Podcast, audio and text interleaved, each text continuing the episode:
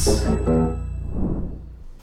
Estamos no ar para mais um Beats Podcast e hoje temos uma presença encantadora, o Paulo Sérgio Quartier Master. Meister, quase que eu errei. Certo, certo. Eu dei uma treinada antes aqui, mas ah, acabei acertando. Obrigado aí pela, pela presença. É um prazer enorme tê-lo aqui. E aí queria começar perguntando, deixar você falar oi primeiro. É, não, é que eu, eu, que agradeço aqui tá, a oportunidade de estar aqui com, com, com vocês e bater um papo legal. Legal. É. A gente estava conversando né, fora do ar, uhum. aí o Quartier Meister. Isso. É isso mesmo? Quartier Meister, é isso mesmo. Você comentou que era ou guarda noturno ou. É, a tradução. O mestre do, do, do quartel. É, a tradução para o português. Que, um, tem uma parte dos sobrenomes alemães que são profissões. Né? Então, esse, esse é um caso. E antigamente o sobrenome poderia ser um guarda noturno, que hoje você já não encontra, quase não encontra mais no, no Brasil. Mas o que é mais comum é a pessoa que é responsável por logística num navio, num quartel, principalmente na parte militar. Né? Uhum. Então essa seria a, a, tradução. Legal. E aí o seu, estava comentando seu pai e seu avô, né? Seu pai veio da Alemanha. Sim. Veio com seu bisavô. No, com meu avô. Com seu avô, desculpa. É. E aí foi no, no, contexto de guerra ali, né? Um pouquinho antes. É, eles chegaram no, no, em São Paulo em 38 ou seja, um ano antes da, da, da guerra. Né? E a curiosidade é que eles saíram da Alemanha no último navio autorizado por, por Hitler, né? para os judeus saírem. E você, além de alemão, ele também era de, de família judaica, né? É, sim, não, sem dúvida. A minha avó era bastante religiosa, bastante visitar é, ir para a sinagoga todos os dias, ou quase todos os dias. O meu avô já nem tanto. Meu avô já não era tão uh, religioso, vamos colocar dessa forma, assim. Meu pai também, meu pai também não. Não muito. É. Mas aí se você herdou a, a voz do seu, do seu avô, seu avô podia ser o Razan, é o, o, cantor da sinagoga. Né? É. é, mas depois, depois assim, meu pai veio para cá e se casou com minha mãe que é de família, é, o sobrenome era Almeida, né? Então português. Uhum. Então é, eu sou católico por porque né, para os judeus tem que, o ventre tem que ser judeu. Né? Uhum. Então nesse caso não, não, não aconteceu isso. Né? Então essa é a história. Está muito ligada com a história, né? É, da humanidade, né? Porque a Segunda Guerra Mundial foi uma tragédia, né? Em, tragédia, em escala é. mundial. É. Não, meu, meus antepassados chegaram aqui também. Uhum. Uns por conta da primeira, outros por conta da, da segunda. O meu, meu avô é, paterno, ele veio, ele nasceu em 40. Acho que foi em 40. É, 40. E chegou aqui em 48. Então, ele ficou lá um, um bom período. Putz, não sei se era 40 ou 42 agora. Uhum. Enfim, sei que ele morou três anos na imigração para conseguir sair da Alemanha. Sim. Aí ele contava que no navio ele comia, ele conheceu banana. É. Então ele faleceu ano passado e a banana era a fruta preferida dele. Nossa. Só que ele comia com casca e tudo, ele não sabia que tinha que descascar. Falei, e aí? Ele falou, ah, quando eu aprendi a banana ficou muito mais gostosa, né? Que ele não gostava da parte ruim era a casca. Que legal. Né? Então tem essa, essas histórias, é. né? E eu, eu aprendi um, é, sei, alguns anos atrás, não lembro exatamente quando, que tem uma, uma apresentadora da Globo, se eu lembrar eu, o nome eu, eu, eu, digo, que o avô dela estava no mesmo navio que meu pai.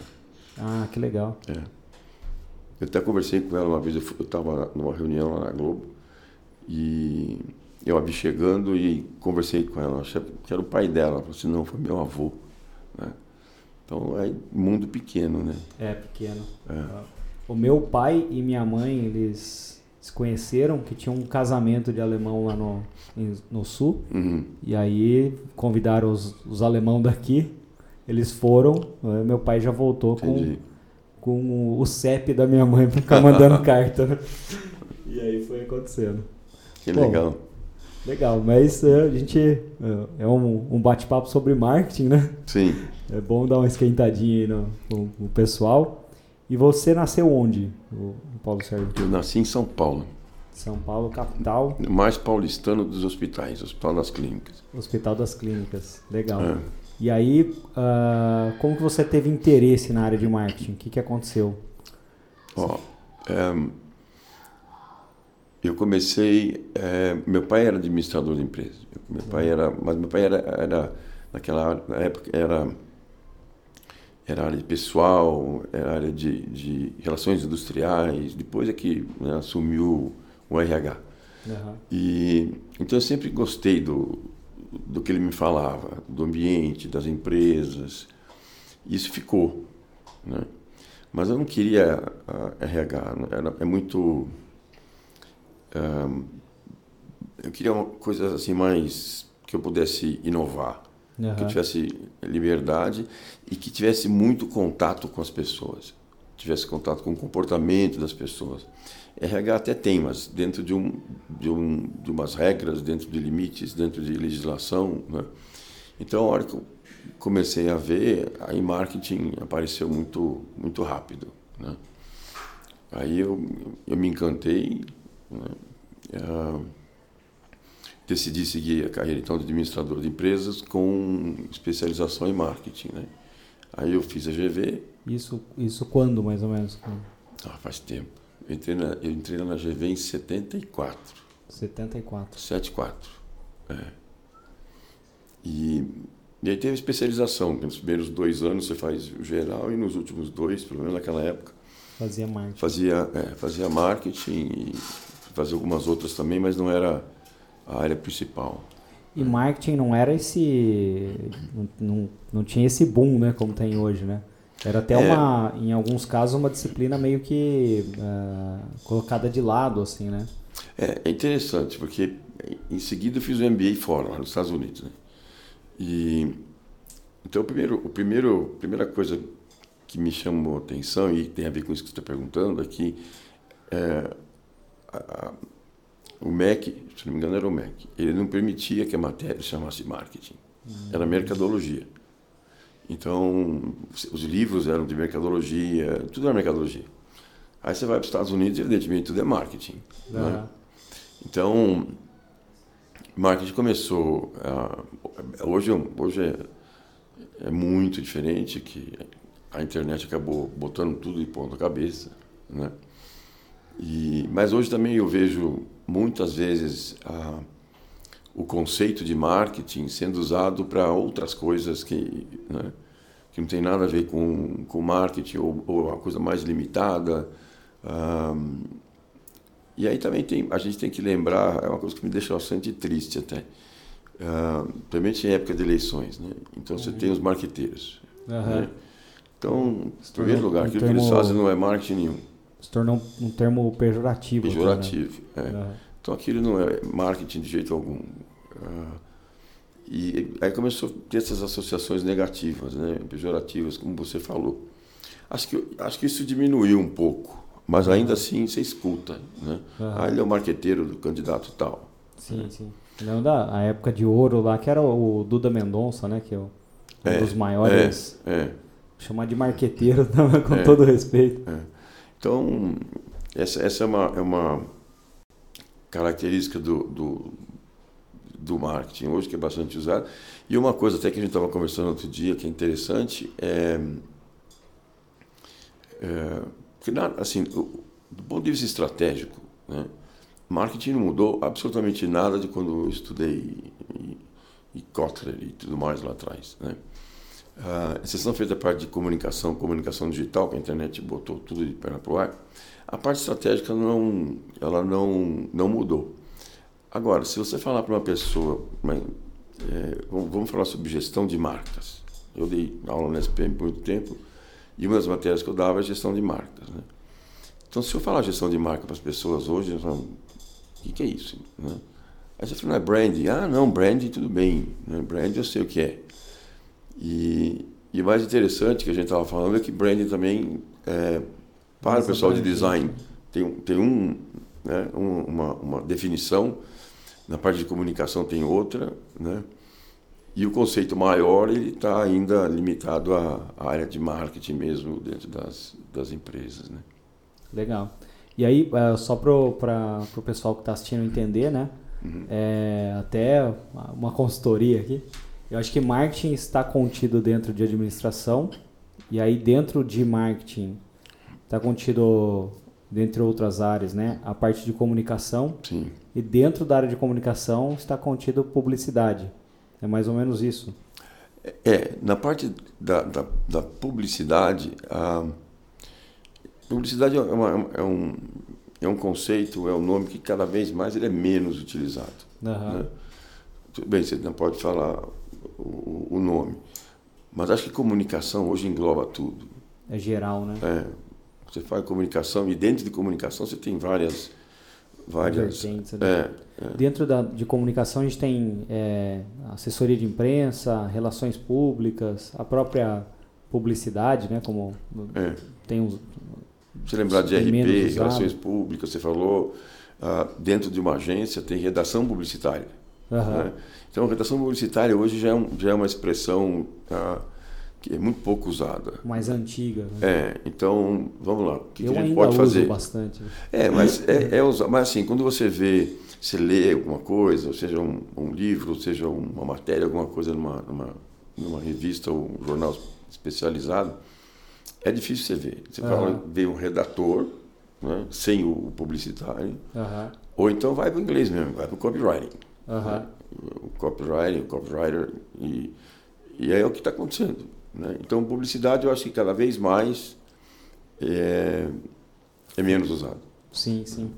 Eu até vejo assim algumas agências da, das tradicionais que se reinventaram e novas agências com profissionais que eram dessas agências é, mais tradicionais. Sim.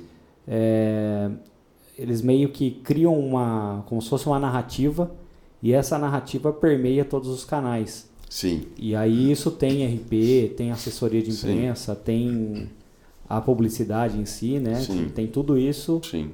dentro de uma narrativa é, principal ali. É, e não pode ser diferente, porque a comunicação, é, o trabalho que as agências fazem, uh, é para uma marca. Vamos deixar de lado o governo e uh, empresas sem fins lucrativos vão pegar o, né, o volume maior.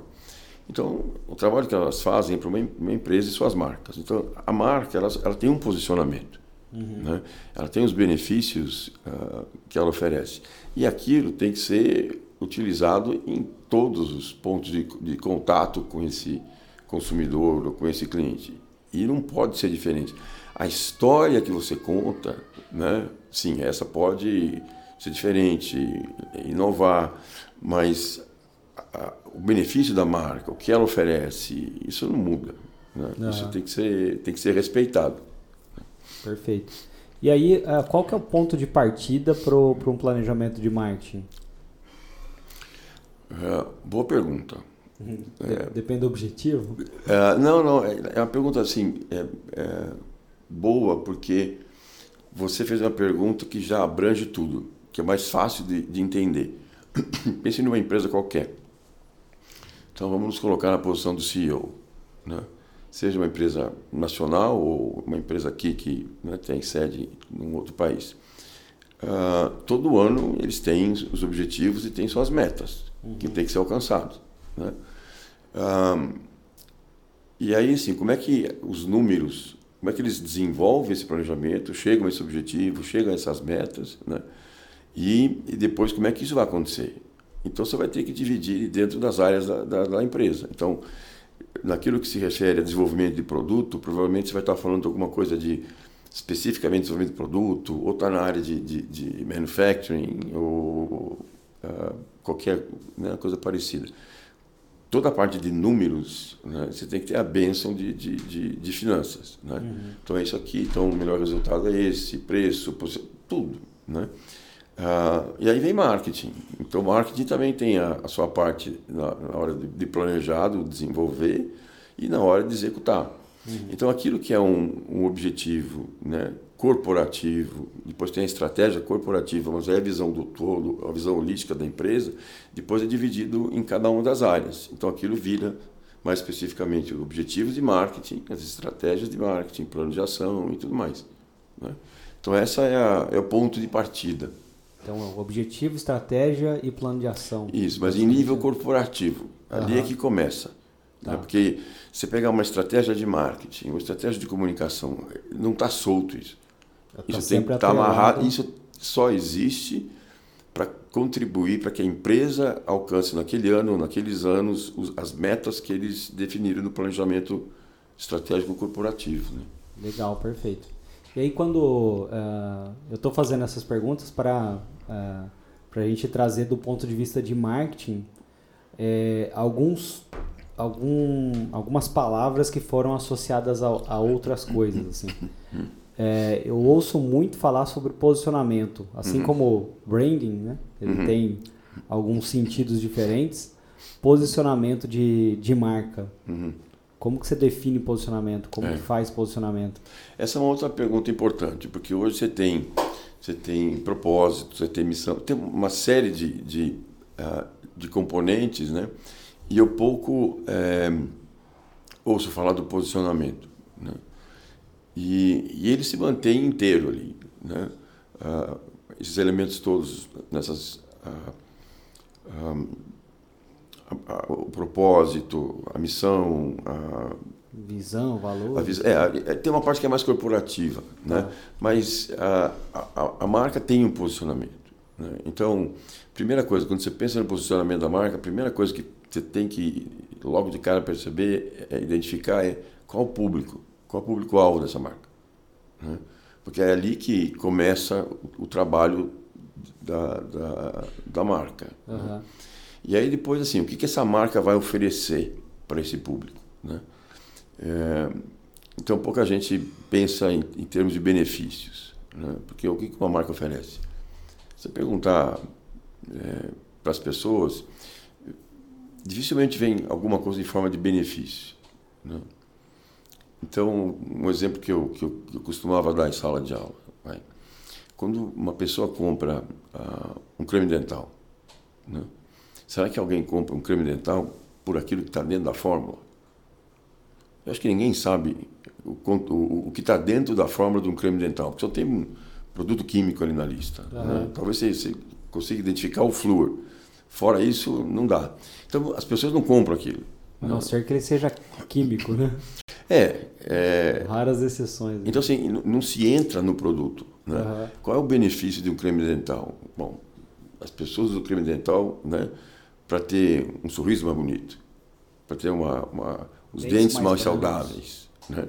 Esses são benefícios. Essa é a, é a, é a diferença. Então, quando você está falando de posicionamento, isso precisa estar tá claro. Uhum. Né? Então, essa marca oferece esses benefícios. Agora, detalhe: não é só benefícios, tem que ser benefícios que são é, superiores, com vantagens competitivas, né? superiores às da concorrência. Porque senão vai ser mais um. Aí depois lá na frente vai ser guerra de preço. Né? Tá.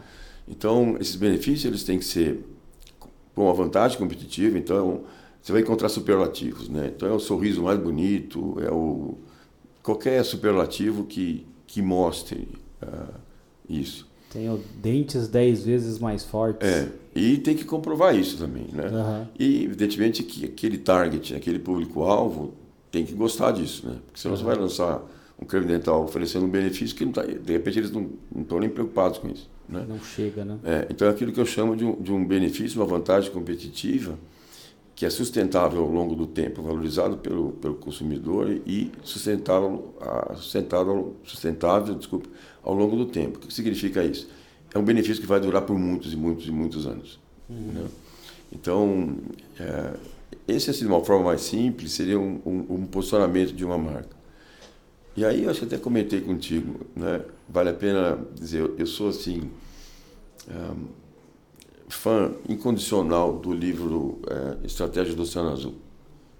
Eu acho que todo profissional de marketing, todo mundo que trabalha com marcas, não importa se dentro de uma empresa, dentro de uma agência consultoria, tem que ler o, livro Estratégia do Oceano Azul, que ali fica muito claro o posicionamento, o caminho e tudo mais. Bacana. E teve uma, no, nos últimos, sei lá, 20 anos talvez, é, acho que talvez embasado no, no, no Kotler 3.0, não tenho muita certeza disso, de marcas que começaram a ter apelos mais espirituais ali no sentido de não agride o meio ambiente. É um exemplo que eu sempre dou, né? O 1.0 lá era o funcional, o 2.0 era algum sentimento ali uh, acoplado ao, ao produto. social, né? E depois esse social. É. E aí houve uma enxurrada de posicionamentos sociais. E aí, ao meu modo de ver, né, hum. as marcas ficaram muito parecidas. Sim. O que, que você pensa sobre isso? Ó, eu volto para a cartilha. Uhum. Né? Então, o posicionamento é a mesma coisa. Então, é, qual é o benefício que uma marca. Está falando de meio ambiente. Né? Então, qual é o benefício que aquela marca oferece? Né? Então, ela tem que estar oferecendo alguma coisa para que o, o, consumidor do outro lado entenda que aquela marca, né, uh, ela está contribuindo né, com, com, com o meio ambiente. Né?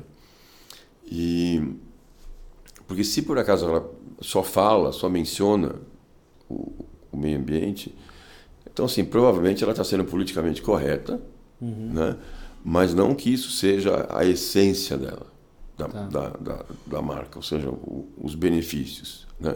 Agora, se ela tiver oferecendo para o consumidor alguma coisa que nenhuma outra marca oferece, né? mas independente disso, esse é um tema bastante complexo. É complexo, né? É. Tem ainda... aquele, aquele caso de uma empresa americana de petróleo que eles tinham é, tinha vazado petróleo acho que no, no Golfo, acho que no uhum. Golfo Pérsico, alguma coisa uhum. assim. Aí depois de seis meses eles colocaram uma folhinha no logotipo para dizer que eles eram é. ecológicos, é. né? E aí pegou é. muito mal, eu não lembro o nome é. da empresa, pegou muito mal, né? É. Porque a, aquele a marca hoje não é mais é, tapume do que acontece da, da empresa para trás, né? É muito Sim. mais vitrine, né? É mais fácil encontrar essa parte de meio ambiente uh, no propósito da empresa, nos valores da, da marca, desculpa, propósito da marca, uh, nos valores da empresa.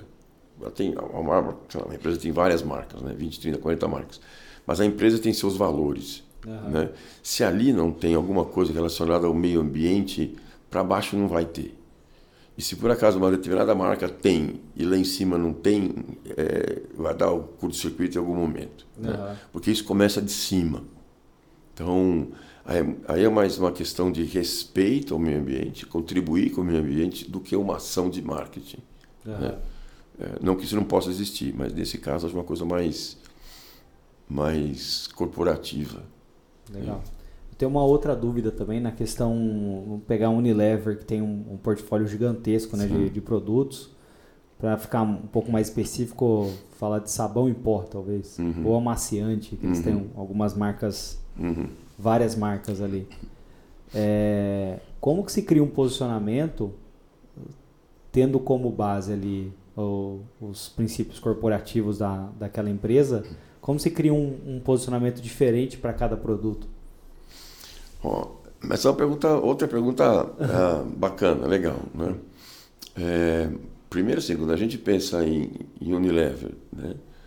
Uh, quando você fala em, em sabão em pó, aí você, Omo. Né? Uhum. Então, o Omo está no mercado muito antes do que nós dois nascemos. Né? Então, é uma, é uma tradição, né? muito mais do que só, só uma marca. Agora, se ela identifica um espaço no mercado para colocar um outro produto nesse, nessa, nessa indústria, por exemplo, de, de, de sabão em pó, né? ou detergente, porque pode ser o líquido também. Então, se ela encontra e, e ela não consegue, com a marca dela, no caso o Omo, cobrir, atender aquele, aquele segmento, né, aqueles uh, consumidores, então ela faz uso de uma outra marca. Uhum. Né? Uh, evidentemente que ela vai analisar uh, o, o, o, custo de complexidade, que eu chamo. Né? Porque se colocar mais uma marca, tem uma série de, de custos que a empresa tem que analisar.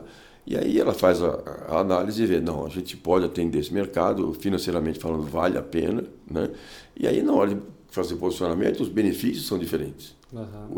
O, o, o, o, consumidor, o target, com certeza vai ser diferente, porque ele está querendo algo que aquilo que o Homo não oferece. Né? Legal. Então, o caminho, o caminho é esse. Né? É por aí.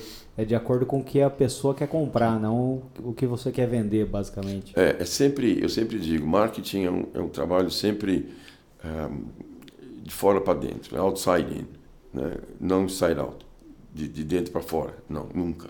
Uhum. Sempre começa e termina com, com o mercado, com o consumidor. Né? Bacana.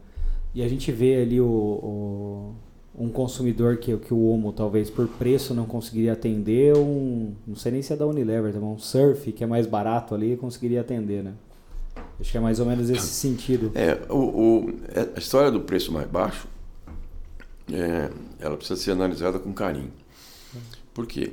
Ah, porque se uma empresa, pode ser a, a, a Unilever, pode ser a P&G, pode ser Nestlé, elas têm um, a marca corporativa tem um posicionamento, né? uhum. tem um target.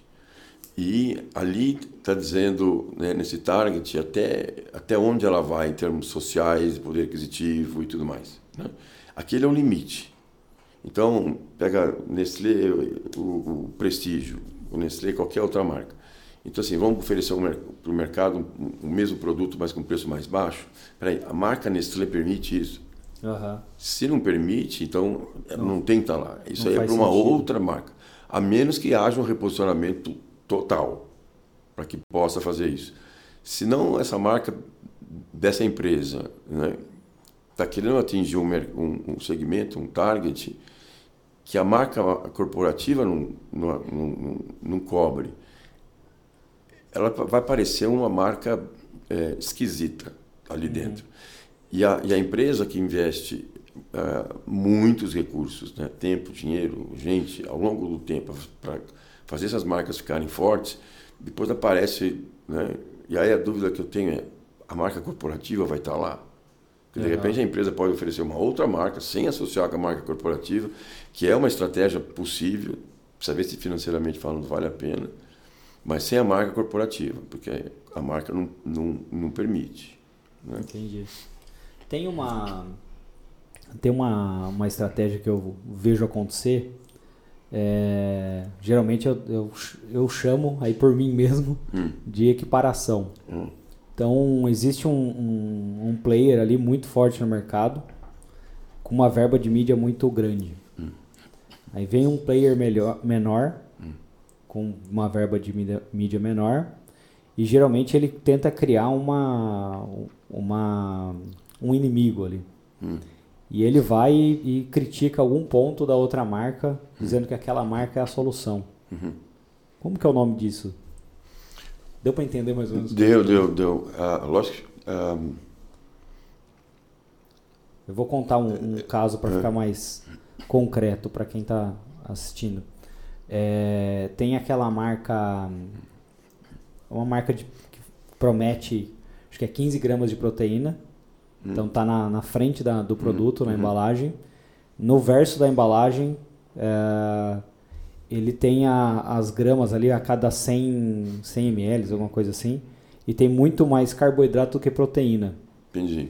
E aí uma marca concorrente menor, com menos mídia, fez uma projeção no prédio em frente ao, a essa marca, hum. dizendo, olha, essa marca não tem isso, se você quiser esse benefício... A outra marca fez isso. Eu tenho, é. é. Ó, eu acho que no, no, no, nas lâminas de barbear, se não me engano, está acontecendo algo parecido. Se não me engano, eu vi alguém, vou chamar de alguém, é, falando de preço, falando de produtos caros, que não pode ser a, a, a, a P&G falando da, da Gillette, né? Então, assim, a, isso é válido? Ah, é, porque você tem uma coisa que para aquele mercado que ela está querendo atingir, aquele target, e aí começa a dúvida: que target que ela está querendo alcançar? Ela quer tirar o target do, da marca mais forte? Ela quer roubar com preço mais baixo. Uhum. Né? Então, assim, que isso faz sentido, pode até fazer. É inteligente? De jeito nenhum. Eu, eu não faria isso jamais. Porque é, você corre um risco de. As pessoas gostam tanto daquela marca que está sendo atacada que vão rejeitar essa nova. Uhum. Né? como é que você vai falar dessa marca que eu utilizo desse jeito? Eu gosto. Né? Então pode haver aí uma rejeição. Uhum. Né? Uh, dois, se ela identificou que preço é, é, o preço é muito importante, existe um, um segmento nesse mercado que não está sendo atingido da forma correta tal, e eles querem posicionar uma marca com preço mais baixo, ok, então essa parte, de, a lição de casa está feita. Agora, vamos chamar a agência, né? vamos fazer um trabalho eh, de, de, criação, de mensagem e tudo mais, para que a gente possa mostrar esse benefício de um preço mais baixo, sem falar da, da, da marca maior. Uhum. Porque se você precisa, isso para tudo, no mundo da, da, da, comunicação entre as pessoas, e não importa. Se você precisa citar alguém para passar a sua mensagem, é porque você não acredita na força da sua mensagem. Isso deve ser freudiano, isso deve ser em algum lugar aí, em, em, em, na psicologia deve, deve ter. Uhum. Então, uma coisa que uma pessoa fala, não, mas eu, eu, eu acho isso sobre qualquer assunto. Ah, não é só eu não, tem aquelas outras pessoas também. Tem que dar fundamento ali. Pegar, pra... É assim, eu, eu, preciso pegar o, o outro para eu me sentir mais forte, porque sozinho eu não me sinto forte. Uhum. Né? Então acho que é, acho que Tem permitiu dizer e acho que o buraco é mais embaixo. Legal. Tem a, até a, a, o Burger King e, a, e o McDonald's, né? Então o Burger King eu vejo que na minha percepção, né? O McDonald's é muito maior que o Burger King no Brasil. Uhum, uhum. Não sei se em número de lojas, mas talvez em faturamento, uhum. tenho quase, não tenho os números absolutos, mas tenho quase certeza. Uhum. E aí o Burger King, quando veio para o Brasil, uhum. a, a estratégia principal deles era satirizar o, o McDonald's para dizer que tinha um, um, rival ali à altura, né? Sim. Então acho que é mais ou menos nesse, nesse sentido. É, é, ele não ignora a existência do, do, do maior ali e, é. e acaba sendo é. o segundo colocado. Né? Eu, eu, continuo dizendo que faz sentido, faz. Uhum. Uh, eu escolheria um caminho desse? Não. Eu não acho que seja. Uh, eu acho que é pouco inteligente. Né? Uhum. Há exceções? Há. Qualquer pessoa que for no Google e ver as campanhas da Coca e da Pepsi lá atrás, uhum. né? Uma falando da outra. então, ali aquilo tomou proporções acho que nunca antes imaginado. Né? E a ponto de da Coca-Cola sentir o impacto da Pepsi, entrar com uma nova Coca, New Coke. E aí o Roger Henrico, se não me engano, que era o CEO da Pepsi na época, espero que eu não esteja errado aí, ele fez um livro que é o, o The Other Guy Blinked, ou seja, o, o outro piscou. Uhum. Porque a Coca mudou a fórmula dela por nossa causa. Né? Então, ali, agora, são duas. É muito mais do que marca e produto. Ali é, é a cultura americana mesmo, né? na Coca-Cola e tudo mais. Então, tem umas exceções aí que, que depois teve protesto, né? Devolve minha Coca original, era uma coisa assim. Teve, porque o, o, o, e a Coca correu, né? Tirar o, o a, a, nova, né? voltar para o tradicional.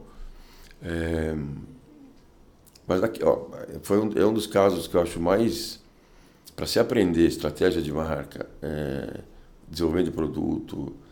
O caso das duas, é, assim, ensina muita coisa, muita coisa. Tem um filme até, né? Que acho que é, a, acho que é um documentário, na verdade, que é a, a Guerra das Colas, né? Sim. Que é interessante de, de ver. Uh, aí indo um pouco mais pro, pro, pra sua carreira, né? Ah. E aí você foi lá, estudou marketing e começou trabalhando onde? Bom, eu, eu fiz o, o, o, o meu MBA lá nos Estados Unidos, na, na, naquela. E de lá eu fui trabalhar na Nestlé, lá. Então eu fiquei um ano no, no, no, nos Estados Unidos trabalhando lá na Nestlé. Depois eu vim trabalhar da Nestlé aqui no, no, no Brasil. Né? Isso lá em 79, 80, mais ou menos? Isso foi em 80, 80 78, 80. 80. É, agosto, setembro de 80. Legal. Hoje está então, na, na, moda, né? Bastante brasileiro explorar o, o mercado lá fora, né? É. Você já começou Você só não pode perguntar para mim por que, que eu voltei. Uhum. Eu tive duas chances de ficar lá, porque depois eu fui trabalhar com a. Eu estava na, na, na com a, com a Brastemp e fui trabalhar nos Estados Unidos e voltei. Isso não me pergunto o que eu vou dizer para você, não tenho resposta. tá. Não tenho. Um, mas assim, eu, eu, foi, comecei por lá, depois eu trabalhei na, na, na Johnson, na Johnson Johnson com, com Band-Aid. Aí depois eu fui para Elma Chips, que tem a história do, do Doritos, né, que a gente conversou. Tive uma experiência de lançar um sorvete incrível, estava na Que Bom, sorvete Movenpick. Aí depois eu fiquei na, na, na, na Whirlpool, na Brastemp aqui, acho que foi uns, uns quatro anos aqui, três, quatro anos. Um total de uns dez anos aqui nos Estados Unidos. Pouquinho menos. Então, mais ou menos é esse o. Um Só período, que, né? é, quando eu estava na uma chips lá com a história do Doritos, aí tinha um, um, um, o João Carlos, que era uma pessoa que fazia todo o trabalho de, de, do design dos materiais promocionais de ponto de venda da, dos salgadinhos da Uma Chips. Ele me convidou para dar aula na SPM. Você não quer dar aula na SPM? Nunca pensei em dar aula. Né? Ah, vamos lá até hoje está no, tá no sangue, né? nunca mais saiu. Né? Então foram 21 anos de, de, de, sala de aula lá na, na, na pós, lá da SPM. Que legal. Então, uh, aqui eu, eu não, talvez não tenha apresentado muito bem, mas eu, a gente vai conhecendo um pouco mais no meio é, do, do percurso. Tudo bem. Mas o Paulo Sérgio ele é responsável por é, campanhas ali, né? Por estar tá à frente ali no cliente, por campanhas que entraram, caíram ali no, no, no, gosto popular, viraram rede social muito antes das redes sociais entrarem. Né? Sim. E aí tem o case do, do, Doritos, né? Que Sim. você tinha comentado com a gente um pouquinho Sim. uns dias atrás. É, já que você falou das campanhas primeiro, ah, aqueles que trabalham com, com, comunicação dentro de agências, somente aqueles que têm os, os mais, mais velhos, eles vão lembrar, é um caso clássico, né? a campanha da Brastemp não é assim uma Brastemp. Né? Uhum. Então, esse é um trabalho assim, muito, muito, muito bacana, porque eu era o responsável de marketing pela, pela marca e a marca não estava bem. Virou dito popular, né? É, é. Mas a marca não estava bem. E produtos eram muito bons, a distribuição a, a, a, a, a marca tinha Uh, naquela época o grupo tinha ainda três marcas, né? Era Brastemp, Consul e Semer. Não tinha unido. Né? Uh, então, sim, tinha preço, tinha produto, tinha, tinha tudo. Então, por que, que né? uma marca sempre foi muito forte? Porque começou a declinar em todos os sentidos, principalmente faturamento e tudo mais. Então, a única coisa que você tem para fazer é pesquisar, né? Vamos descobrir o que está acontecendo. E aí, uh, descobre-se que a marca tem, ela não está mais associada a coisas, uh, a um design, eh, produtos modernos e, e, tecnologia, não a tecnologia de hoje, né? Tecnologia de, de início da década de 90. Tá. Né? Mas eram assim, associações muito positivas que na pesquisa mostrou que era exatamente o oposto. Então tinha testemunhais, verbetes de pessoas que foram entrevistadas que falavam algumas coisas da marca que era eu, eu ficava com pena da marca. Eu acabei me envolvendo tanto com a, com a com a marca Brastemp, que é, quando eu, eu, percebi aquilo, putz, é bom, o único jeito é como, como você tem produto, você tem preço, você tem é, a, a, distribuição, bom, o que sobra a gente trabalhar é comunicação, porque nós não vamos mudar os produtos, estão bem, preço estão bem, distribuição está bem, então é a comunicação, o que nós vamos fazer? Então, é, na época, a gente trabalhava com a Talent e o atendimento era o Fernando Quinteiro. Foi, acho que a melhor experiência, ou, ou uma das duas, três melhores experiências que eu tive trabalhando com eu em marketing, com o atendimento dentro de agência. Né? Então, eu e o Fernando, a gente, nossa, trabalhamos bastante. Daí saiu um, um briefing para uma campanha institucional, né? dizendo o que, que tinha que acontecer, papapá, papapá. É, e aí a Talent depois, é, se não me engano, era a Ana Carmen, Carmen Longobardi, que chefiava a área de, de, de, criação, o Júlio Ribeiro, que tinha criado, iniciado o Talent e tal, estava envolvido também. Uh, eles desenvolveram a campanha No é Assim, não é Brastemp. Né? Uhum. Então, assim, a campanha foi totalmente inovadora, nada, ninguém fazia nada no cinema naquela época. Então apareceu o cinema, aí tinha a dupla conversando com quem estava na poltrona, você que está aí na poltrona. Assim, na, naquele momento não existia referência. Né? Então tudo era, era novo. Era e era uma expressão no Assim Brastemp que já estava na boca do povo. Uhum. Só que a marca não estava bem naquele momento. Sim. Então, assim, o pessoal da Talent foi brilhante porque pegou aquilo que já se falava, criou uma campanha que tinha um toque de humor muito, mas muito, muito, muito legal, né? mas é, sem deixar de passar a mensagem que a gente queria. Uhum. Né? Então, assim, virar, virar a, a, situação da marca foi, foi fantástico, fantástico. rápido.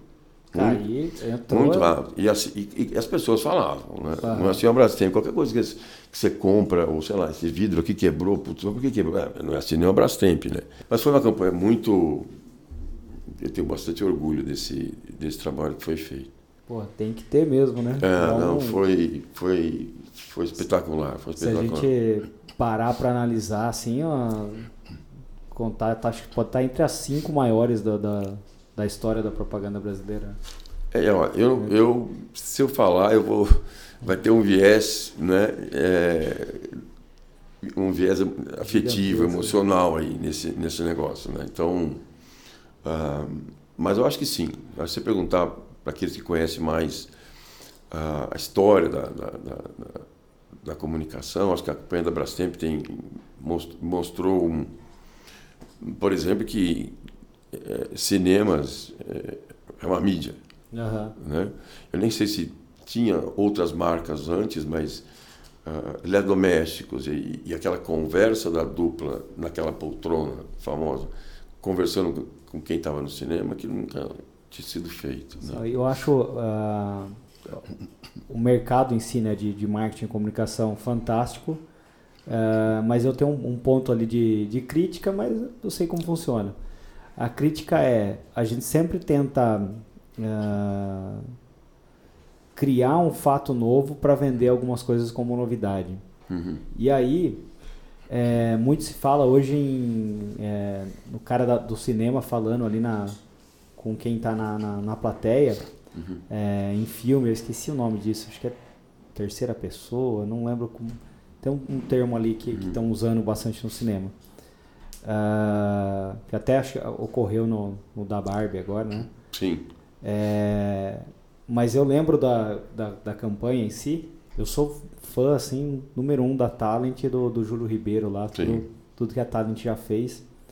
É, e eu lembro da, da, descrição em algum dos livros lá do, do Júlio Ribeiro falando sobre é, isso, na, essa parte da campanha da, na, na, no cinema. Sim. Cara, falei, cara, os caras fizeram isso é, 90, 80, não sei.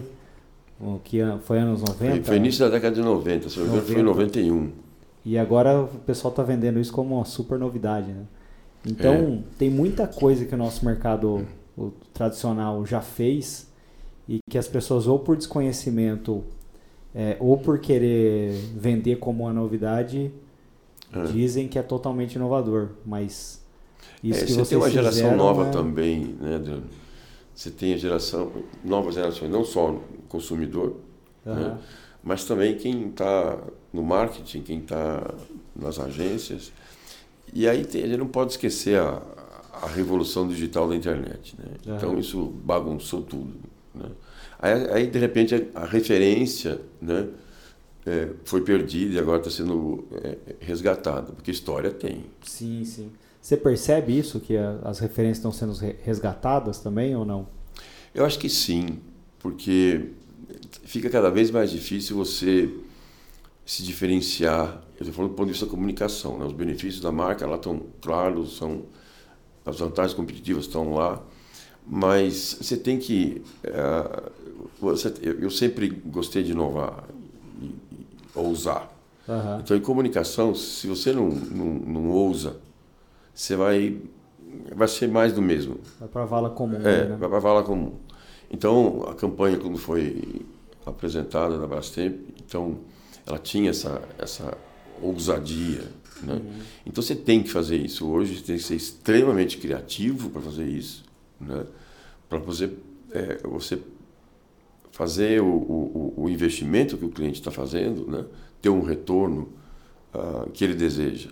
E cada vez é mais difícil. Uhum. Né? E agora você depende de, de influencers e uma série de outras uh, variáveis que antigamente não existiam. Tá. Né? Ah, eu tenho até a, a, a, opinião, acho que até comentei com você, eu advogo ali em nome do, do da, da tradição, da, das pessoas conhecerem a, a nossa propaganda, o nosso marketing tradicional ali. O que já foi feito. Porque, de repente, é uma... É, é de repente não. Tenho certeza que é uma fonte de inspiração ali. Sim. É, sem fim. Eu acho que quando veio o marketing digital, ficou um vácuo entre gerações ali. Sim. Então, a, o marketing digital, até um, alguns eventos que eu participei, faziam algumas referências quanto às agências tradicionais, uhum. chamavam de gato gordo, que era, uhum. que era preguiçoso. Uhum. E eu achava um, um, sabe, um, uma falta de delicadeza, de uhum. entendimento do que era aquele mercado. Sim. Você pode lançar algo novo sem ficar depreciando ninguém. Sim. Mas enfim. É, e uma, um pouco de soberba, porque uh, o, o marketing, a publicidade tradicional demorou para migrar para ir lá para o digital. Sim. Porque tinha um modelo que funcionava, Sim. aquele tripé, anunciante, mídia e, e agência funcionava, funcionava muito Sim. bem. E aí eles demoraram para entender essa nova forma. Eu lembro que quando a gente começou a trabalhar com, com Google Ads, falava, mas quanto custa aí o, o anúncio no Google? O cara falou, não, é leilão de palavras. Sim. Falei, mas como assim? Eu tenho que ficar online ali clicando? O cara, não, você coloca um valor e tal até conseguir entender o conceito geral demorou Sim. um pouco. Mas a gente entendeu e foi se adaptando e entrou nesse, nesse mercado é, cedo, assim. E por ter pouca gente anunciando, os valores serem baixos, o orgânico na época dava muito resultado, né? você não precisava anunciar, Sim. pagar um anúncio para aparecer. É, as empresas começaram a ter muitos resultados. E aí isso gerou uma certa é, soberba ali de quem estava fazendo esse, esse tipo de anúncio. Quando os grandes perceberam que aquilo não tinha mais volta, que era uma, uma onda que precisava ser surfada, na minha opinião virou esse mercado virou o que era o mercado tradicional ali no, no, no início dos anos 2000.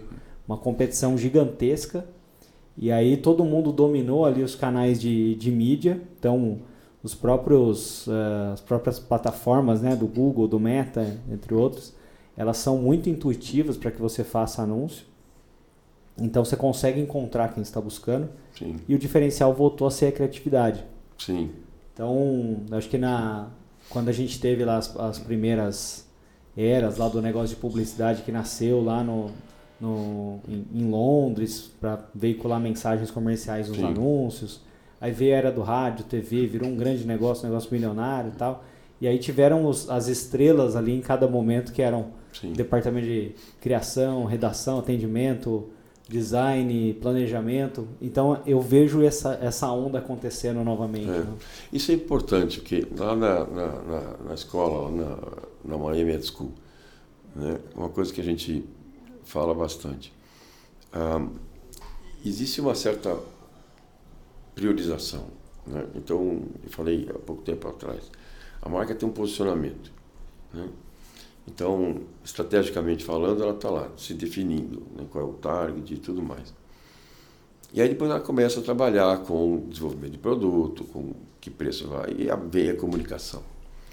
Ah, e aí, assim, hoje é, tudo mudou em termos de comunicação. Uhum. Né?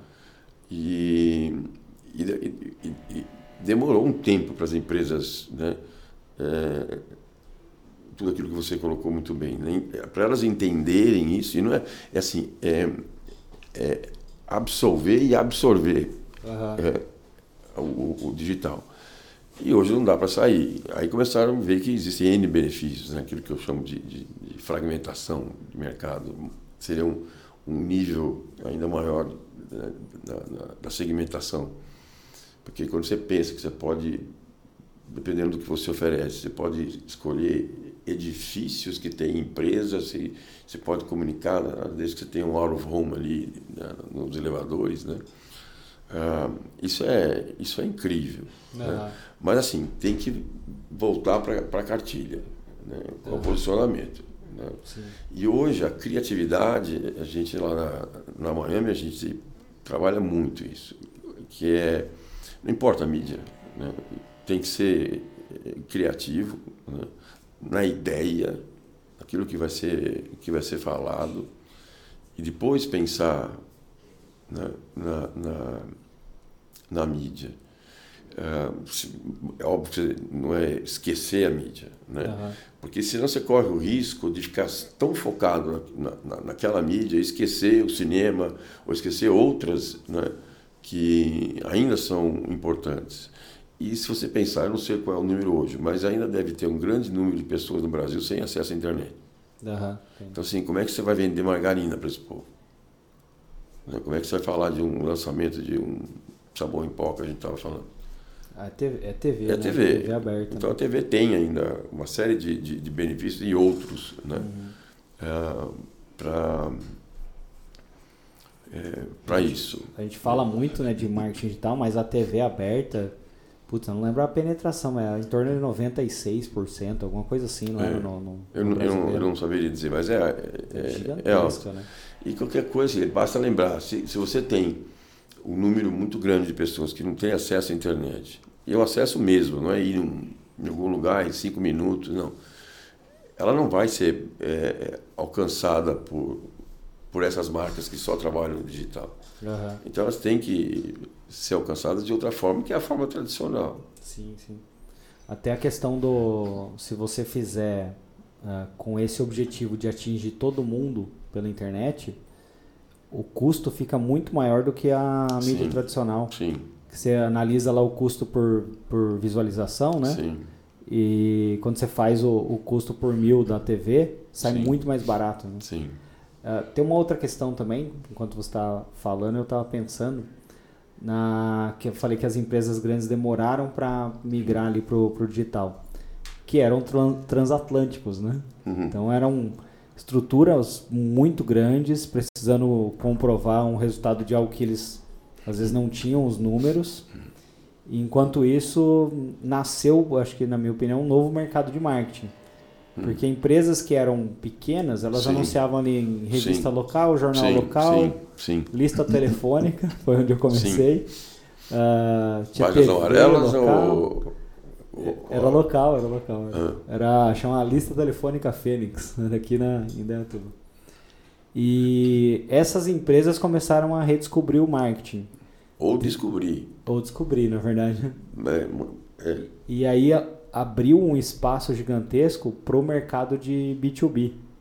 Sim. E o B2B fazia feira, o catálogo, anúncio na revista Ney. Era mais ou menos isso que eles faziam. Então, com o marketing digital, eu acho que aumentou a, a, aumentaram as, as possibilidades ali das empresas investirem em marketing de uma forma geral. É, isso eu estava até esperando você tocar nesse assunto, porque esse é, é um, é um, é um tema que me, me fascina muito no, no, quando a gente pensa em, em mídia digital. Então, se você pega uma marca de ah, de extrato de tomate de um fabricante do interior de São Paulo. Ele não teria acesso à comunicação. Uhum. Nada. Ele teria que recorrer ao, aos cartazes dele, no, sei lá, nos mercados locais e aquela coisa que você, que você conhece bem. Quando de repente agora ele é capaz de ter uma comunicação, de ter um, um uma peça, alguma coisa sendo comunicada seja no YouTube, não, não, importa, não importa onde. Então, isso é muito legal, porque eu, eu sempre achei que a concorrência é sempre saudável. Uhum. Sempre. Eu nunca vi um momento, um exemplo sequer de concorrência não ser saudável. Né? Porque eu sempre fui partidário de que uma empresa né, e as suas marcas elas têm que causar obsolescência dos seus produtos antes que a concorrência o faça. Então tem que estar sempre inovando, sempre inovando, sempre inovando. Se ela não faz isso, aparece um concorrente com uma coisa melhor, azar dela. Uhum. Se ela fizer esse trabalho, ela não vai ser tão afetada assim como esses pequenos aparecendo. Então, tá dando, se está dando chances, oportunidades, como você falou, para essas empresas menores é, aparecerem regionalmente. Né? Isso é enriquecedor. Né? Uhum. Isso para agências né? é, é muito legal. Ela só tem que tomar cuidado com, com o lado ruim da, da comunicação digital. Então, quando eu vejo, principalmente no YouTube, o nome que se dá a alguns vídeos, ou no, no, lá no. Não vou citar qual plataforma, mas eu estou lá lendo as notícias de repente tem uma chamada que o Neymar ele aceitou não sei o quê, que ele está revolucionando o mercado do futebol. Aí você vai lá e lê, não tem absolutamente é nada a ver. É o clickbait. Então, isso, né? é, então isso, isso é, é extremamente comum. Uhum. Isso, para mim, é, que tenho o, o, o, aquilo que eu conheço de, de, de, de, de marketing, minha experiência toda, tem um lado de ética que não me permite aceitar isso. Uhum. Então, isso é. Acho que são pessoas que talvez não percebam, ou talvez percebam, né, que fazer essas chamadas para conseguir atenção, né, elas vão conseguir. Mas vai ter uma hora que as pessoas vão estar vacinadas. Sim, Mais cedo ou mais tarde vai acontecer. Né? Ah, eu, eu acho que é, é estratégico. Você pega algumas, chama Tabula e Outbrain, esse, é Sim. algumas mídias que eles vendem é, chamadas dentro de sites de portal de notícia. Geralmente a notícia é alguma coisa, ah, veja como uma pessoa em Dayatuba, fala a sua cidade, emagreceu 50 quilos sem Sim. fazer nada, sei lá, alguma Sim. coisa assim. Aí você clica, não, às vezes não é nada ou não está totalmente diferente do que a chamada entrega. Ah, veja as condições de determinado famoso, como está hum. ferrado na vida. Você clica, vai lá, é outra é. coisa. E vai ter, as, pior é as é que pessoas tem... comentam já. Então eu acho que já está chegando o, esse Entendi. ponto que você comentou. É, isso, isso é muito bom ouvir isso, porque assim, minha vida toda foi pautada por esse lado de, de, de, de ética, as empresas né, que eu trabalhei. É, e quando você vê isso, assim, é uma, é uma, o que fazem com uma ferramenta de marketing, né, comunicação digital, é uma judiação. É. Né? E tem gente ganhando muito dinheiro com isso.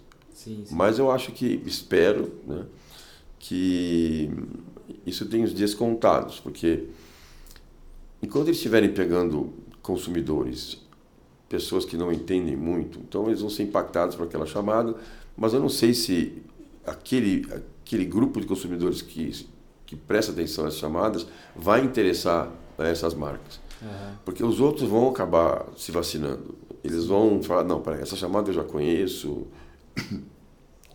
Tem um, uma, um canal no YouTube que eu não, não vou citar o nome, mas é, demorou algumas semanas para eu entender isso. Né? Eu estava acompanhando a história do, do, do, Neymar.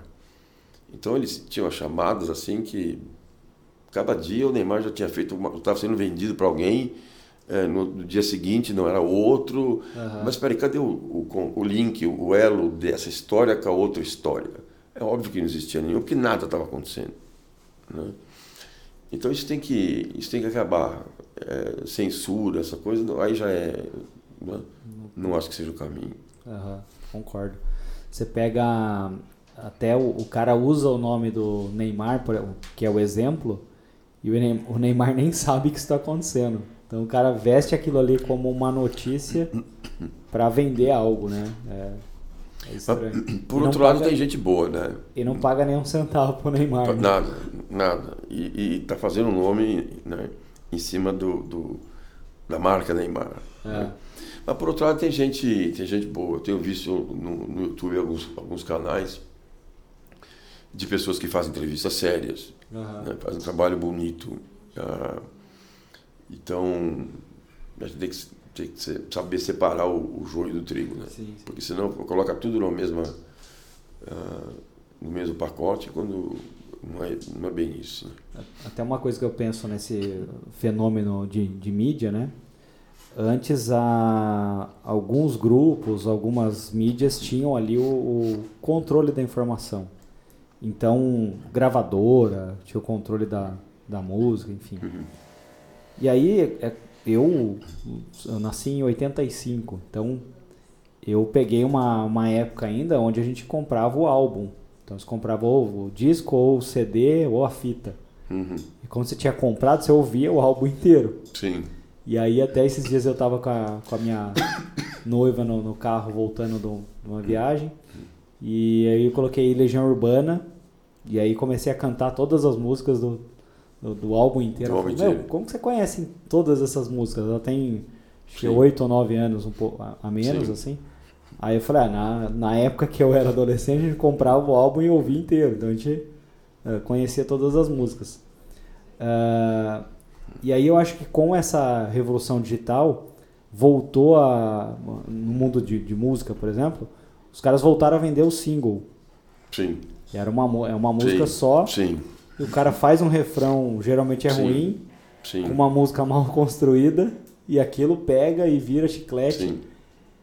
Então, assim, a gente tem a, a, a, o ponto de vista de que tudo piorou dentro da área de comunicação, dentro da área de uh, cultura de uma forma geral. Sim. Mas eu acho que tem muita gente fazendo coisa boa, mas cada um no seu nicho hoje. Sim. E eu acho que a, a, que você comentou, né? Eu acho que vai de encontro a isso. Então, tem gente que vai ser impactado por, por coisa ruim, vai clicar e às vezes é. vai se identificar, talvez, não sei. É. Mas tem gente que, o, que vai procurar por coisas boas. Então essa democratização da mídia trouxe uma, um lixo que muita gente não conhecia. Você não sabia que tinha tanta música, gente fazendo música ruim, tanta sim, gente fazendo sim. anúncio ruim. Então acho que teve essa, esse fenômeno, né? Sim. E você falou uma, uma, uma coisa que me lembrou. Um,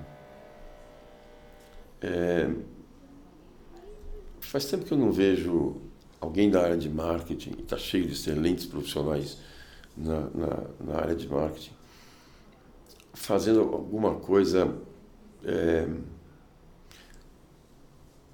que dependa menos do, do, do digital para uma, uma marca.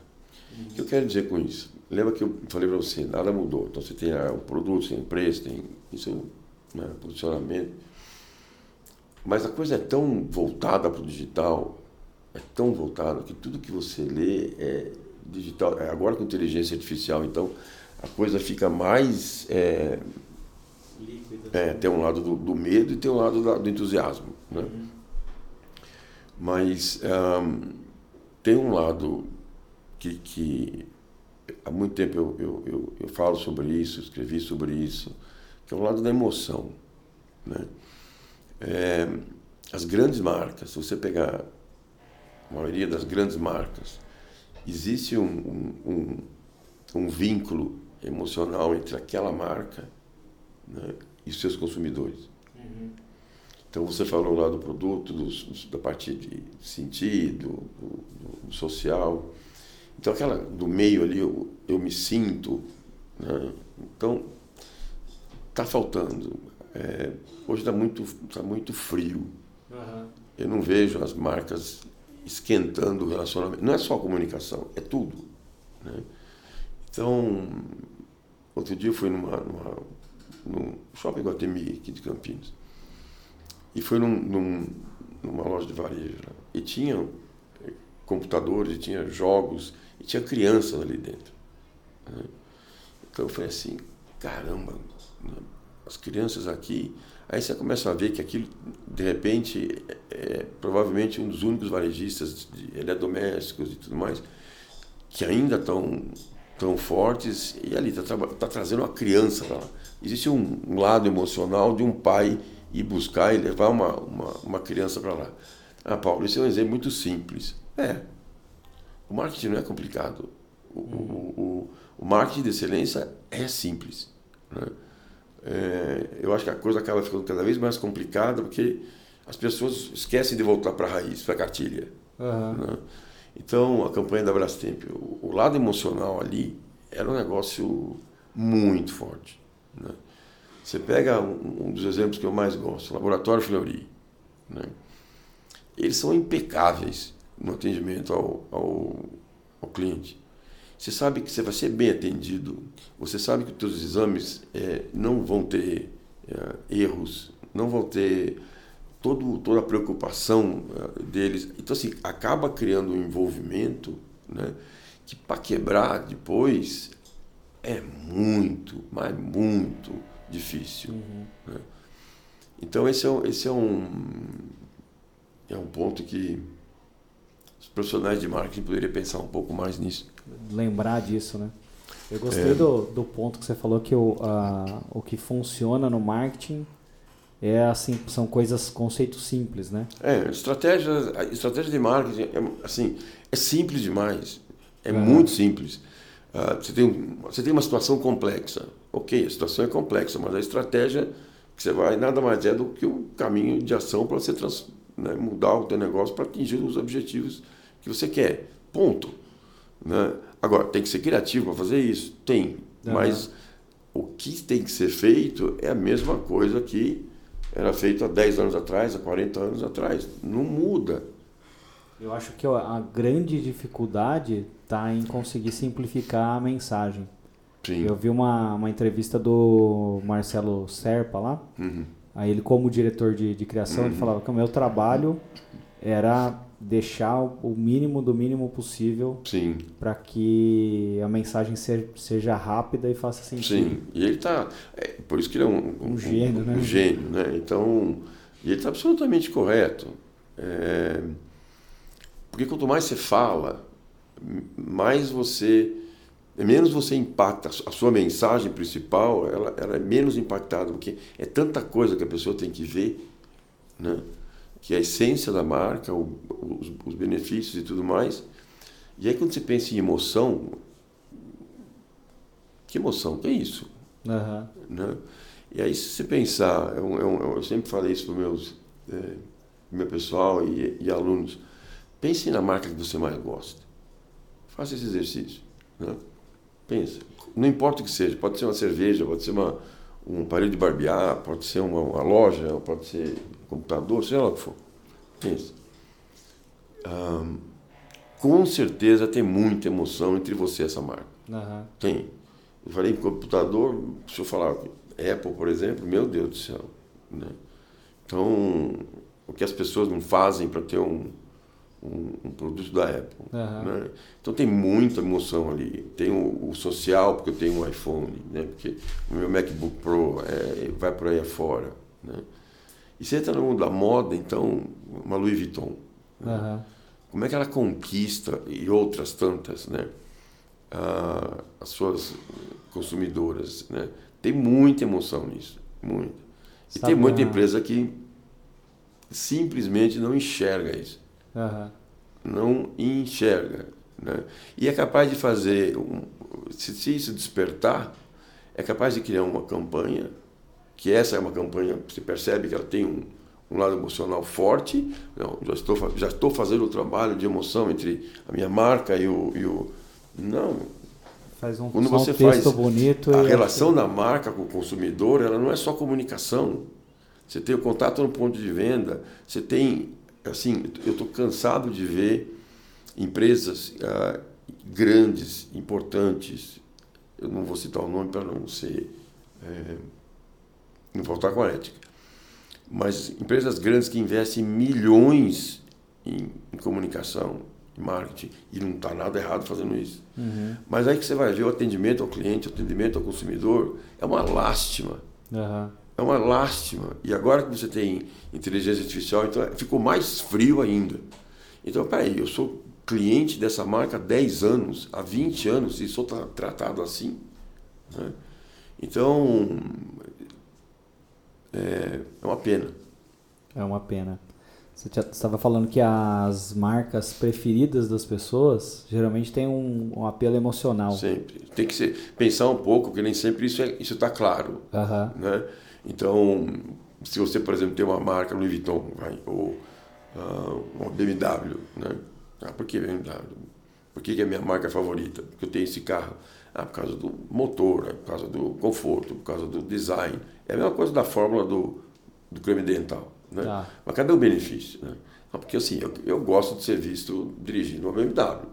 Uhum. Né? O, lado, o lado pessoal e o lado, o lado social. Então tem um vínculo emocional que a marca sabe disso, né? proporciona aos seus, aos seus clientes, seus consumidores e vice-versa.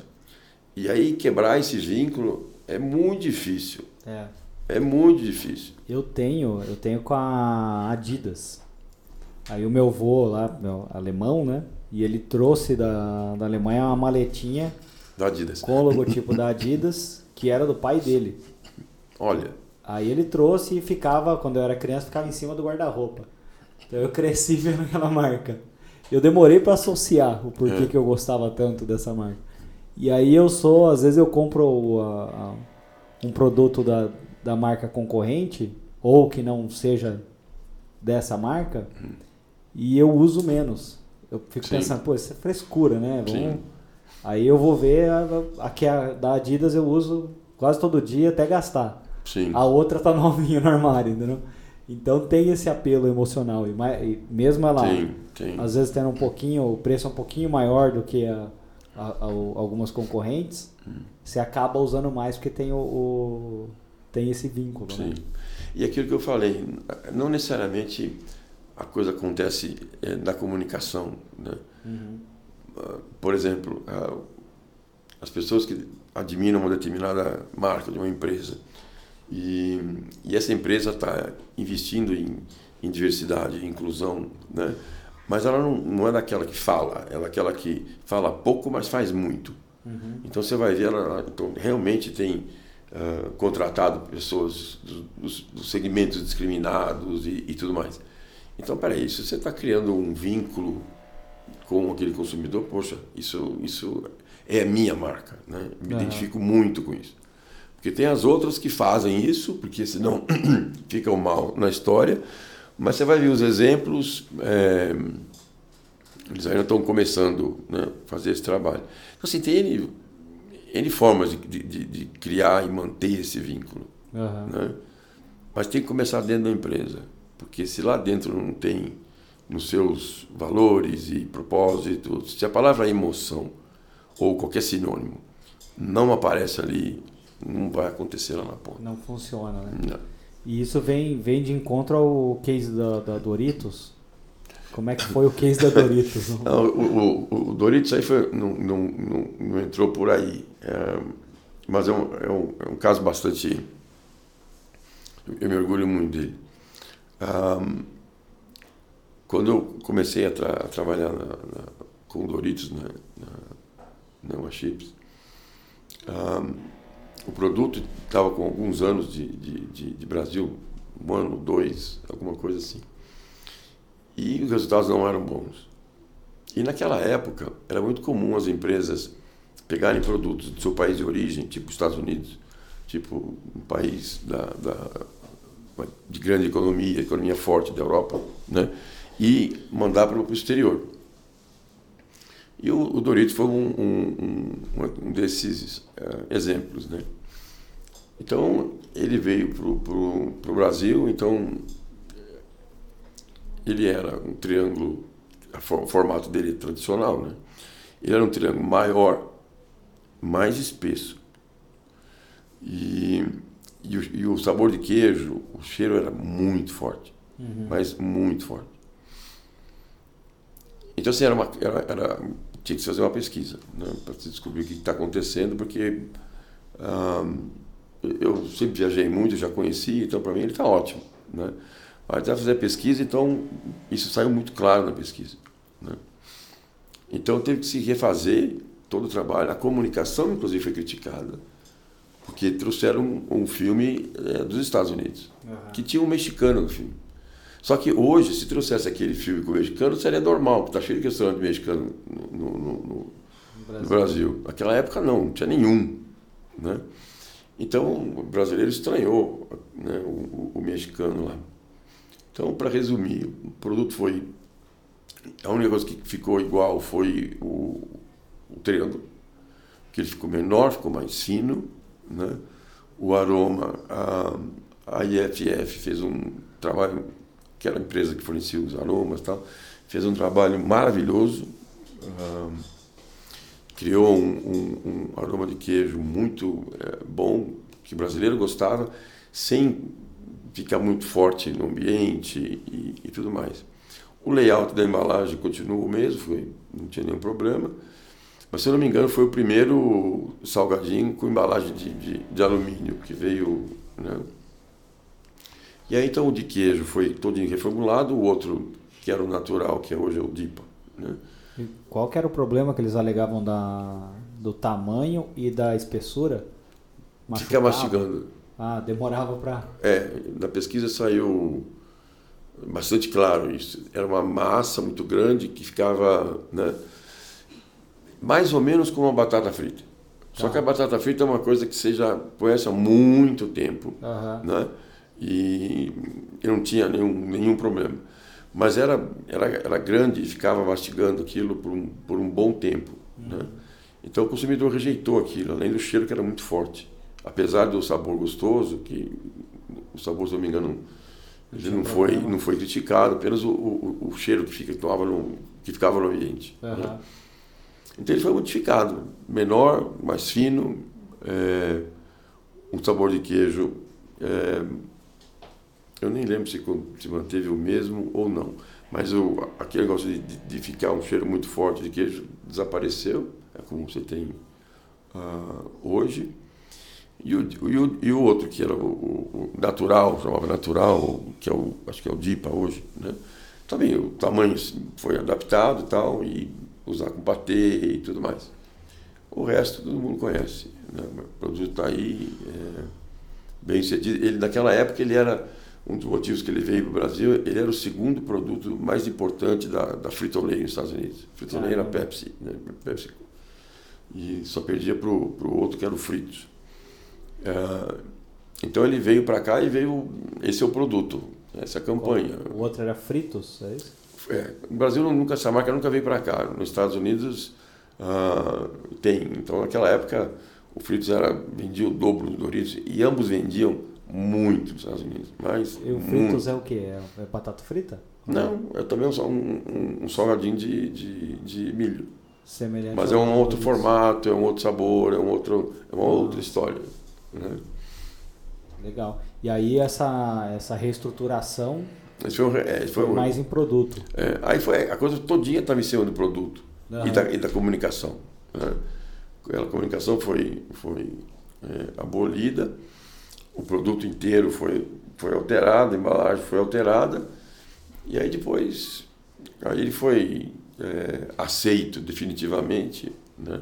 porque a empresa tinha feito investimentos em máquinas e, e fazer investimento em máquinas naquela época, o mercado de, de salgadinhos é muito menor do que de hoje. Né? Uhum. Então você faz investimento na, na sua fábrica e, e, você não consegue escoar aquele produto. Né? É engraçado que as pessoas hoje, olhando de fora, né? O cara acha que o investimento que é. O investimento na máquina para fazer o Doritos não tenha sido uma dor, né? Do, do cara que investiu. Não, tem, não tinha sido um. Não teria sido um problema, porque quem vê hoje o, o Doritos ali com, com o sucesso que tem. Sim. Não imagina que isso foi um produto que é, quase que micou, né? É, mas aquilo que eu te falei, naquela época era muito comum as empresas ah, pegarem produtos bem sucedidos do seu mercado e levar para outros, né? do jeitinho que ele, que ele era, com poucas modificações. Né? Então esse foi um, foi um, um desses exemplos, mas logo em seguida foi corrigido e o, e o, e o, e o produto está aí. Bacana. E aí tem o case do, do sorvete também, você comentado. Já da minha vida, minha vida inteira. Uh, é, eu estava trabalhando no Aquibom E bom, ela era líder, era, era uh, tudo de, de, de, melhor que você pode ter em termos de imagem de marca, associada a sorvete, a bom tinha. Né? Mas a bom queria mais, ela queria ter o melhor sorvete do Brasil. E o sorvete, ela não competia nesses sorvetes premium. Uhum. Né? Então tinha naquela época duas marcas, uma ela, ela existe até hoje, uh, que eram as marcas é, premium, né? que tinham muita qualidade e, e os produtos daqui bom tinham qualidade, mas não eram tão sofisticados quanto esses esses outros. Aí foi feita uma parceria com um sorvete suíço chamado Mövenpick. Uh, e, e a Kibon trouxe para cá esse, esse, uh, essa marca, né? E foi dentro da Kibon, foi um, eu não diria uma revolução, mas mexeu com muita coisa, porque os suíços, assim, eles eram obcecados com qualidade. Então, assim, me lembro que as nozes tinham que vir da China, serem enviadas para a Alemanha para ser caramelizada, para depois entrar no sorvete, porque assim ela não ficaria murcha, né? Mas tem que ser da China. Você vai andar na Alemanha. Baunilha tinha que vir da ilha, não sei aonde, no, no, Oceano Índico. Então era um rigor com qualidade, era um negócio assim absurdo. Mas eu vou te falar uma coisa. Eita, sorvetinho bom. Nossa bom. Senhora. Tinha que ser, né? Nossa Senhora. E todas as pesquisas que a gente fez derrotavam os sorvetes premium da época mais fácil. Uhum. fácil. Mas aí depois eu, eu é, tinha a questão da Me... máquina, né? Que você comentou também. Que eles é, é. Aí é, tinha uma máquina, a máquina que fazia o, o, o sorvete. Por uma coincidência, não era uma máquina nova dentro da, dentro da Kibon, mas ela, ela atendia exatamente as, os, os, as exigências dos, dos suíços. Né? Uhum. Então, foi, nossa, foi, foi muito bem lançado. Se eu não me engano, hoje Movenpick é uma, é uma. Naquela época eles tinham sorvete, geleias e hotéis. Hotéis, olha só, o que, que tem a ver de sinergia de, de, de hotel com, com sorvete e geleia. Eu sei que eles têm geleia hoje, mantém, sorvete acho que também, é, a última vez que eu vi na internet também tinha, ainda tinha. E, mas hoje acho que a Nestlé comprou, se eu não me engano. Porque naquela época a Nestlé tinha Iopa. Uhum. Né? Tinha, a Unilever tinha gelato. A, a Iopa era, era premium ou não? Era? Não, não, não, era, era concorrente da, da, da, da, da Kibon. Da direto é, né? A Nestlé concorrendo com a, com a marca Iopa no, e a gelato da Unilever. Uhum. Né? Mas a Kibon era dona do mercado, dona absoluta do mercado. Né? Legal. E aí, como é que surgiu a ideia do, da Miami Ed School? É. De onde você fez essa pivotagem? A Ed School, assim, eu, eu né, que eu tava, eu tava, eu já tinha, eu tinha acabado de sair do mundo corporativo, do, do, das empresas, né? uhum.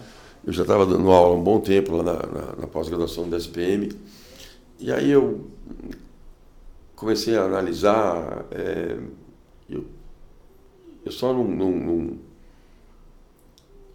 não, não fui embora para outro, outro mundo que Deus não quis. O que eu quero dizer com isso? Eu morava em Alphaville. Então eu estava indo para trabalhar cedo na Castelo. E a Castelo não tinha todas as marginais, aquela coisa que tem. E eu estava sonolento. Eu enfiei meu carro embaixo da, da, da carreta, de uma caçamba de um, de um caminhão. Caramba. Ah, a caçamba, a quina da caçamba veio para aqui, ó, na cabeça do, do, do passageiro, não tinha ninguém. Nossa. Mas aqui, por pouco não me pega. Né? Aquilo mexeu muito comigo. Mexeu muito comigo. Muito. Então, assim, eu estava. O mundo corporativo, hoje eu não posso falar porque eu não estou lá dentro, então o que eu vou falar era lá de trás. É, se você tivesse sorte, você trabalharia numa empresa bacana para você trabalhar. Né?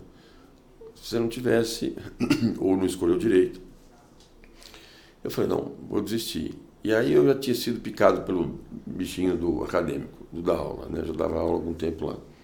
Então eu saí e eu fiquei na SPM como diretor de marketing e relações internacionais da, da SPM. E em 99, se eu não me engano, o professor Francisco Gracioso, que era o presidente da, da SPM na época, me chamou. Ele era um publicitário de, de, de, de como profissional, a história toda dele. E, e, a SPM naquela época, hoje ainda tem, mas naquela época a comunicação ainda era mais importante do que, do que hoje. Uhum. Aí ele falou, olha, nosso, nossa área de criação não mais atende uh, o que a marca SPM exige. Uhum. Né? Então, nós, nós não conseguimos melhorar o ensino de criação publicitária. Não tem ninguém no Brasil com quem a gente possa é, fazer uma parceria. Então, vamos olhar para fora. Aí a gente olhou para fora e achou, nós achamos a Miami School. E aí nasceu uma parceria. Eu fui lá em, em, em Miami, conheci os, os, donos e nós trouxemos a marca para cá. Então, ficou dentro da, da DSPM por 15 anos, até 2017. Ela começou a, a, as primeiras aulas em 2002. E, e depois, em 17, a gente nós seguimos carreira solo, é, nos separando da, da, da SPM.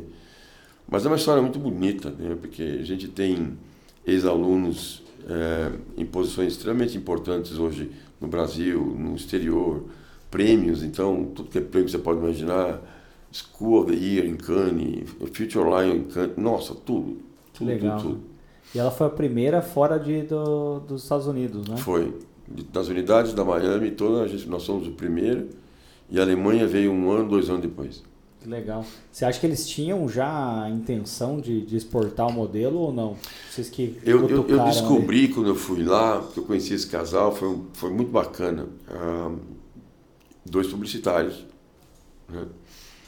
E, e eles não tinham essa ideia de, de, O negócio deles era ensinar a criação publicitária e design incluído. Tá?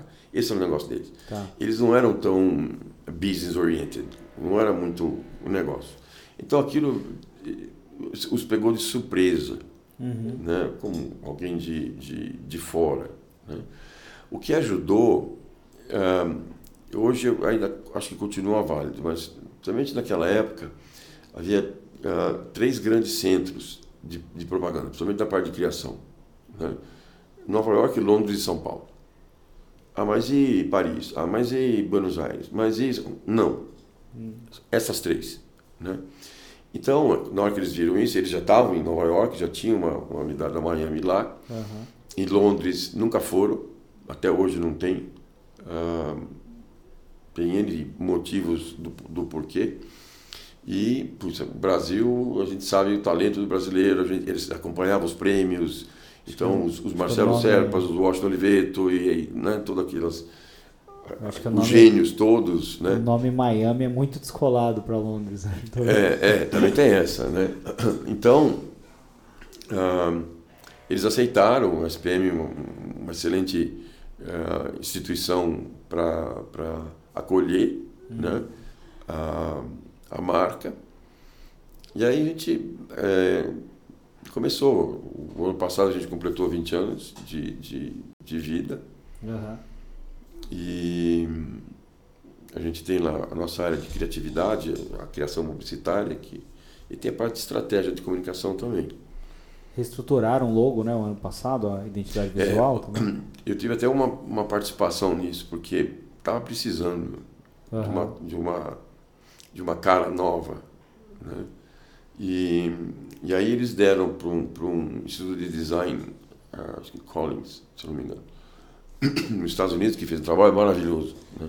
Se olhar a identidade visual da, da marca Miami hoje é, e comparar com o que havia até 3, 4 anos atrás, é muito diferente. Né? Inclusive ganhou prêmio também é, como identidade visual, melhor identidade visual para o cliente. Que legal. E o uh, ah, que, que você gostou mais de fazer na, na carreira? Parte de marketing ou da aula? Ou administrar um negócio? Eu sabia também? que você ia, ia trazer uma pergunta difícil dessa. Mas assim, eu sou muito voltado para o lado gente, lado pessoa. Uhum. Por isso que eu falo de emoção e, e tudo mais. Não existe, não existe nenhum sentimento melhor do que você está educando uma pessoa. Uhum. Né? E depois ela sai uh, da sua escola ou da sua aula num outro nível. Então, quando eu dava aula na, na, na SPM, eu começava aí, os alunos não sabiam nada do tema que eu estava ensinando, óbvio. Né? Uhum.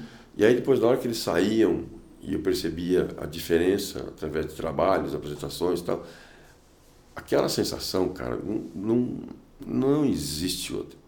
É. Não existe outra. Aí quando você tem uma escola que faz isso, não é só uma aula, né? que você, as pessoas confiam a vida deles, o tempo, o investimento financeiro e tal, e tem muita esperança, porque eles vêm com esperança uhum. né? de uma carreira, de ser alguém, de ser o Marcelo Serpa, de ser né, outros profissionais maravilhosos que a gente tem. Então, assim, a responsabilidade é muito grande. Aí, na hora que eles saem, então, na hora que um, que um Diego Machado faz uma campanha do Dove, que mudou tudo que se fazia naquela época, e, e outros exemplos, a, até campanha para a ONU, né? ah, não tem nada. É muito foda, né? Não, não Eu, tem. Essa da, da OGV, né? Que, é, na época, né, que fez. Sim. O, ah, sempre foi da OGV, talvez. Desde que o OGV era o, atendia direto ali. Sim. Eu vi um case lá, eles falando que a Dove tinha é, inovado muito pouco em quase 100 anos, era alguma coisa uhum, assim. Uhum. Tipo, a última inovação da Dove tinha sido um quarto de creme hidratante uhum. que permanece né, até hoje. Uhum. E aí eles foram provocados ali, né? Eu não lembro quem que era o, o cara do marketing lá. Conheceu o. O, o Diego. O, é, eu acho que era o. Putz, esqueci o nome do cara que tava tocando a, a direção de criação da OGV. Tá. Ele tinha trabalhado fora também, foi para para OGV e ele foi convidado a fazer uma palestra para o pessoal da, da, de comunicação e marketing OGV Global. Sim. E aí o cara foi e falou, cara, vocês não, não inovam mais. E a última inovação foi um quarto de creme hidratante. Aí eles ganharam a missão de, de fazer algo que fosse impactante e tudo mais fizeram essa campanha. E parece que eles lançaram primeiro no, no na internet, no, no YouTube, era alguma coisa assim. Não, não tenho muita certeza. É, eu não lembro, isso foi. A gente começou em 2002. Uh, isso deve ter sido assim, meados de 2005, sei lá. 2006. Eu acho que é por aí. E aí ele disse que ficava olhando pro YouTube, eles ficavam lá com o time olhando pro YouTube, é o cara de marketing falando. Sim. E ele falou, cara, zero, tá? Não, apareceu nada. Ninguém viu, será? O que está acontecendo, né? Tinha aparecido em algumas entrevistas também no, no, nos Estados Unidos, alguma coisa assim. E ele falou, cara, ninguém viu, tá, tá estranho, nunca aconteceu isso comigo, né? Aquela frustração Sim. ali. E aí ele disse que o pessoal do, do YouTube, do, do Google lá, ligou na, na, na, empresa e falou, cara, vocês quebraram o YouTube. É. Então foi um, um, estouro, assim, eles tiveram carta branca para espalhar a campanha para o mundo inteiro. Então foi um, é um sucesso tremendo. Deve então, ser um gente, orgulho gigantesco. É, né? Então, quando você vê isso, até nesse caso, o, o meu sócio era mais próximo do Diego, porque ele é, ele é criativo, ele trabalhava junto com os alunos. Ah, mas eu acompanhava, principalmente no começo da, da escola. Então, quando você pensa nisso, né, e hoje onde ele está, e que há, sei lá, quase 20 anos atrás era um jovem que cheio de esperança, cheio de ideia, cheio de vontade, cheio de garra, né?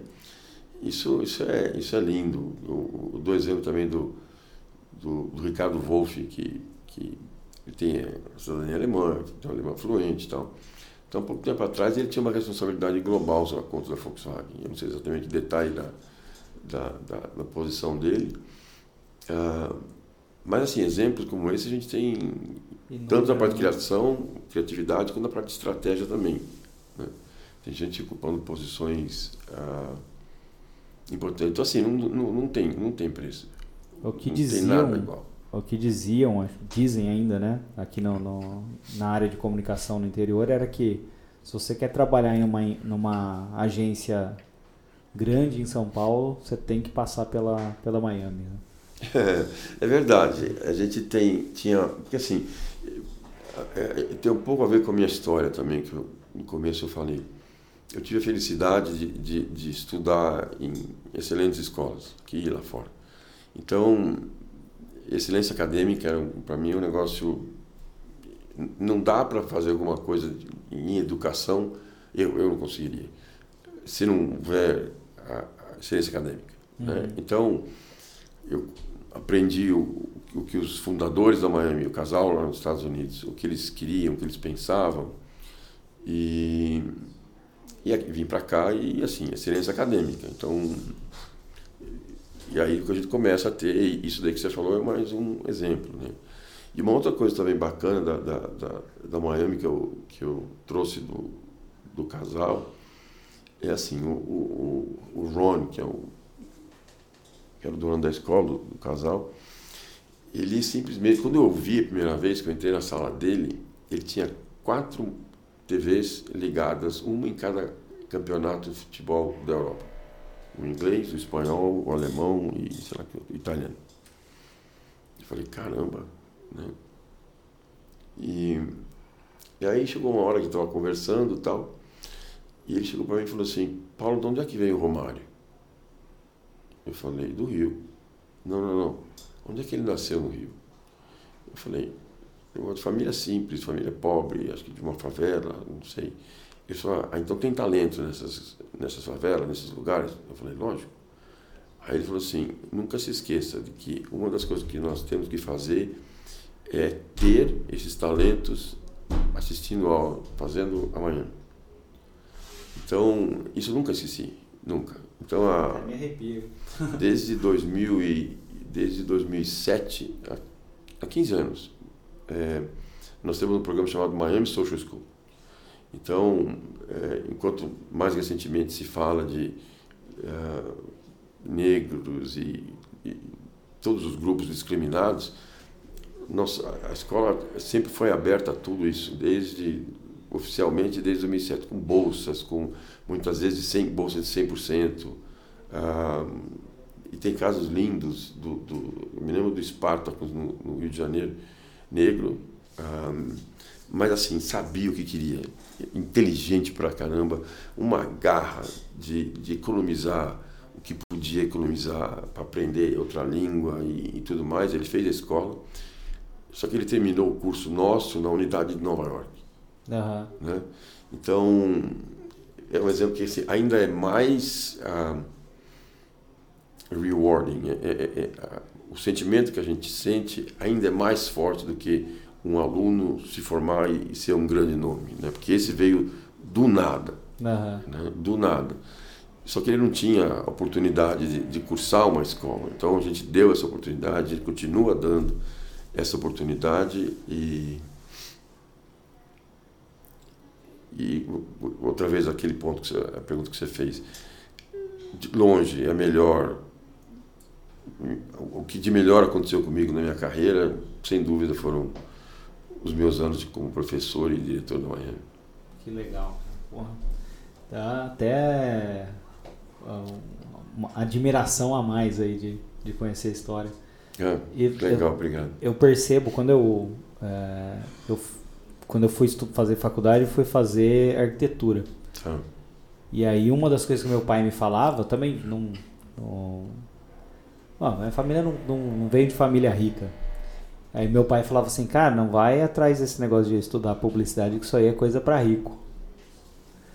E aí, cara, eu fui, tentei fazer outra coisa, só que eu eu fui, eu 2009 fui para Alemanha, tentei jogar futebol, não tinha tanto talento assim.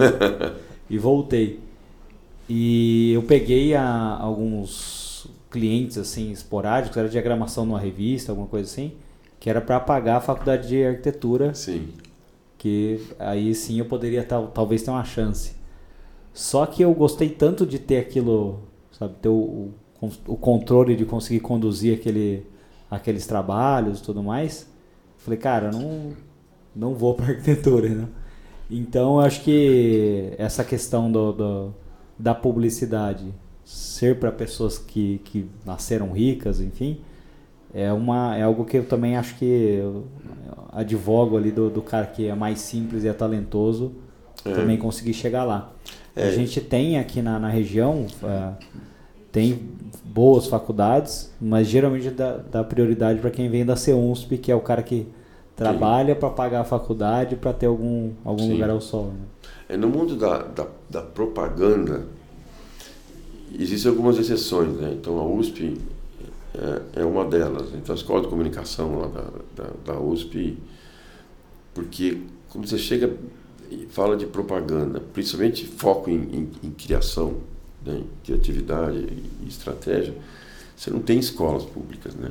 Hum. oferecendo isso. Tem quando você tem, você tem é, é uma graduação, aí você tem quatro anos para fazer, você vai estudar mais do que então, esse, esse curso nosso que a gente tem de formação, né, de, de, dois anos, que agora são, são, é um ano e meio, muitas vezes ele não exige graduação. Uhum. Né? Mas muito poucos alunos que a gente teve, é, muito poucos é, não tinham graduação. Ou porque eles já tinham feito, porque o pai exigiu, ou porque eles quiseram, ou porque a gente falava para eles: ó, oh, se você fazer uma graduação, você vai ter uma cabeça você vai ter um conteúdo maior, você vai conhecer mais coisas, né? E uhum. depois você você faz. Mas é uma verdade, é, o ensino da bom ensino de, de, criação publicitária no Brasil ele ele é caro. Custa caro, né? É, ele é caro. É, aí queria para finalizar, vou te liberar. É Tem duas perguntas uhum. para quem para muitas empresas que elas confundem ali o profissional de marketing com alguém que é designer ou com alguém que enfim, vai escrever conteúdo ou o cara confunde como uma agência interna. Qual que é o recado que você teria para dar para esse para esse cara diretor ou CEO que co coordena essa, essas empresas? Uh, acho que a primeira pergunta, depois eu faço a próxima. É, essa é uma pergunta mais uma pergunta é, é, inteligente, porque hoje hoje está muito hoje está muito confuso, né? Então eu vejo ah, pessoas da área, por exemplo, de design. Então você tem um design gráfico lá para trás, tradicional, aí começa o design que eu chamo de design estratégico. Né? Aí você tem design thinking, você tem um monte de, de coisa. Então, é, design de repente consegue interagir com o profissional de marketing. Né? Ah, a mesma coisa o, pessoal de planejamento, que começou mais focado, assim, sendo ah, o intermediário entre o, o, profissional de marketing e criação.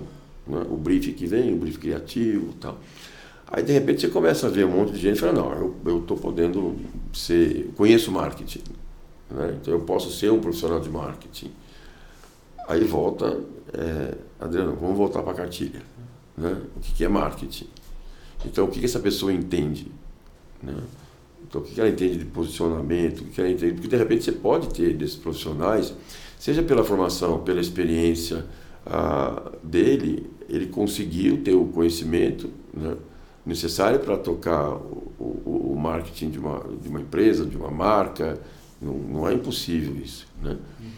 Mas é, as empresas precisam ter certeza de que ah, elas têm um, um, um, CMO né, ah, que realmente conhece marketing. Então, começa a falar de planejamento estratégico, né? planejamento estratégico de marketing. Então, como é que faz? De onde é que eles vêm? Foi a primeira pergunta tua. Né? Então, isso vem lá do planejamento corporativo. O marketing tem um dele. Então, assim, ele pega isso na mão e consegue realizar e entregar. Se ele consegue, ótimo. Né? E bem, ótimo. Se ele não consegue apenas parte disso, ele não pode pegar uma posição de, de, de, de uma posição de, de CMO ou qualquer outra coisa na, na área de marketing. Não dá. Legal. Então, eu acho que a, com essa confusão é, o cara tem que procurar saber o que um, um, profissional de marketing, marketing raiz mesmo, faz, né?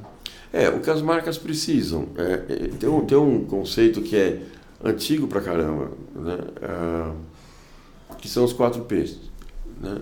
Então, eles continuam existindo. Uhum. Por mais que se dê nome diferente, não, isso é coisa antiga, coisa não, não é antigo. Né? Você tem que falar de produtos, tem que falar de preço, comunicação e distribuição. Ah, tem mais alguma coisa ou outra? Pode até ter. Mas ele tem que entender disso e, e a interação entre esses elementos. Né? E, e, a fundo. Então, vai falar de desenvolvimento de produto, tem um monte de coisa que tem que falar, que aprender. Se não entender de pesquisa de mercado, é, não importa que tipo, né? não conhece o, o, o consumidor a fundo do, do, do target né, dele, não tem forma correta de fazer a coisa errada. Tá? O, o CEO da Orpa uma vez falou isso. Então, se ele não conhece o consumidor dele, o target dele, o que vem para frente depois, é, provavelmente não vai funcionar. Né? Então, ele tem que conhecer o, o básico. Essa frase aquela, é ótima, hein? É, ele, ele, o, o Dave Whitman, que era o, o CEO da, da, da OPA quando estava lá. E é uma frase fantástica mesmo. Então, assim, se não conhecer a parte de emoção que eu falei, né? Se, não, se existe um, meus consumidores, os, os, fiéis, os leais, aquela coisa toda, cadê a emoção aí dentro? Né? Eu preciso descobrir isso. A coisa não é fria. Né? A relação que as pessoas têm com as suas marcas favoritas não é uma relação fria, em hipótese alguma. Assim como você tem a matéria que eu, que, eu, que eu acabei escrevendo no meio mensagem é as minhas marcas favoritas são com pessoas da minha família. Então, assim, é esse tipo de, de, de relacionamento que existe entre nós, consumidores, com... Né? Então, assim, eu tenho, eu tenho meu, meu, meu, meu computador Apple. Né? Então, entre eu e a Apple tem um relacionamento assim muito, muito legal, sabe? Muito bacana. Né? E não fale mal da Apple perto de mim. Tem mais essa. Né? Então, esse tipo de, de, de, de, é, de relacionamento que é, que é quente, ele não é frio, ele não é números, ele não é, é ingredientes ou features de um produto, que é o que eu costumo dizer que é o paraíso dos engenheiros e dos químicos, né? onde, onde o mais um sempre é igual a dois. Então, vai fazer diferença ali em relação à concorrência? Com certeza vai. Você tem um produto melhor que a concorrência. Mas aí entra aquilo que você falou lá atrás. E a parte emocional? Quando você pergunta para o consumidor por que, que você gosta dessa marca, e a resposta dele sempre começa com porque eu me sinto alguma coisa. Voltando à tua pergunta, se aquele profissional de marketing vai lá para entender o seu consumidor, e evidentemente que uma agência que presta serviço, presta a mesma coisa, ele tem que saber conhecer também, tanto quanto a pessoa de marketing. Então, se ele não entende o que, o que rola nesse relacionamento do, do cliente dele, do consumidor dele com as marcas dele, é, ele já está, não tem forma correta de fazer a coisa errada. Caramba.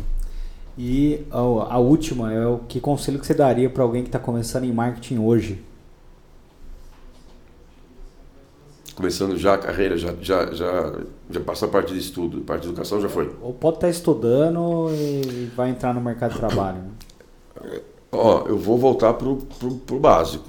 Então, assim, você vai, você quer, em primeiro lugar, entender o que é marketing, né? Entender o momento de hoje. Aí entra o digital, entra, entra tudo, porque é a mesma coisa que você vai se especializar em cirurgia plástica de, sei lá, do rosto Caramba, se você não entender de biologia de, de, de, de e de rosto, não, então assim, marketing, o que é? Né? Então assim, procure sempre a melhor escola que ele pode, possa fazer.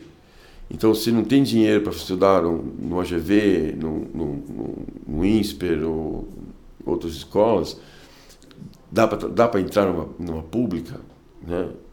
numa, sei lá, numa, numa USP, se der para estudar, aí vai exigir cursinho, vai ter que estudar para caramba e de repente ele trabalha, não consegue. Então faz uma outra escola. Né? Faça, aprenda, sabendo que ele vai precisar reforçar aquele conhecimento. Porque uhum. se você não estuda nas melhores escolas, você não vai ter o melhor conhecimento de qualquer área, marketing entre elas. Então você vai ter que, ao longo do tempo, você vai ter que buscar aquilo que você não conseguiu ter naquela, naquela escola.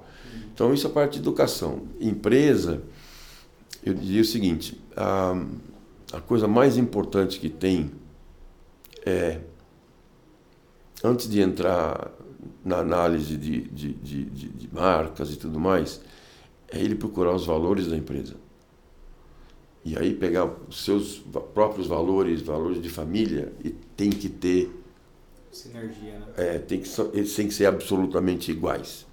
Porque se eles não forem, vai dar problema lá dentro. E não vai ser para a empresa. Uhum. Não vai ser. Né?